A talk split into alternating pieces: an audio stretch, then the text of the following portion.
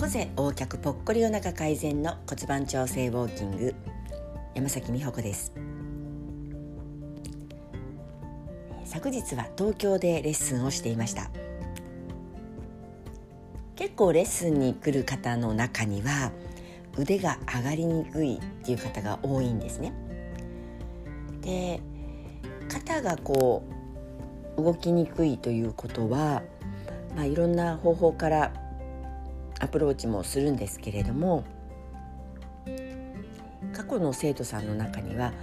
二の腕を細くするための動きがあるんですけれども、まあ、それはどんなのかというと右と左の手をこう反対方向にというか交互にねじっていくそんな動きなんですけれども二の腕を細くするためにこう一生懸命腕のねじるっていうのをやっていたら1年ぐらい悩んでいた左腕の痛みがなくなった。で腕が上がりやすくなったっていう方もいらっしゃいますし肩甲骨周りの動きを上を上に手を上げていくというのではなくって、えー、肩甲骨をこうぐっと後ろに寄せていくっていう動き。それに対してぐーっと引き離していくというそんな動きをやっていたらもう全然肩が上がるようになったという方もいらっしゃるんですね。でその方にもそういうお話をしつつちょっと指の動きを見ていきましょうというところで手先ねあのグーチョキパーみたいにこう手を動かすのだけではなくって指先の第二関節かな？の動きをねこうちょっとつけてもらうように手を開いたり閉じたりっていうのをやってみました。そうするとやはりなんかちょっと今までと違う感じで他の筋肉が動いた感じがすると言われました。どうしても肩が上がらないとか腕が上がりにくいっていう時ってその周りばっかりアプローチしがちですけども意外に全然離れたところから使っていくと動きやすくなったりするというのはどのレッスンどのレッスンっていうのがあの肩甲骨だったり骨盤だったりっていうふうに部位に分けてレッスンしてるんですけれどもどの回をやっていても感じるところです。特に腕に関して言うと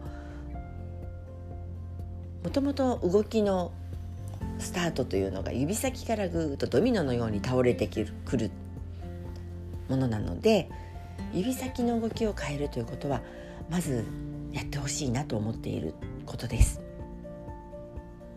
あともう一つ面白いなと思ったのが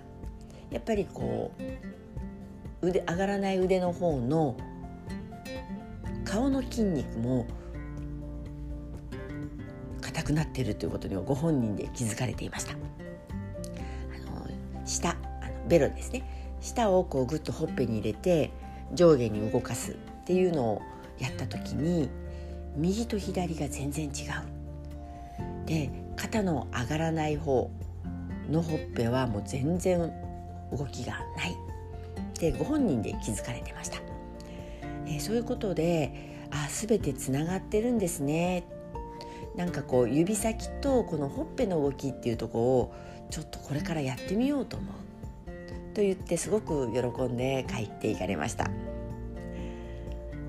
私もそれが必ず解決になる糸口とは断言できませんがつながっているなっていうことは間違いないと思うんですね。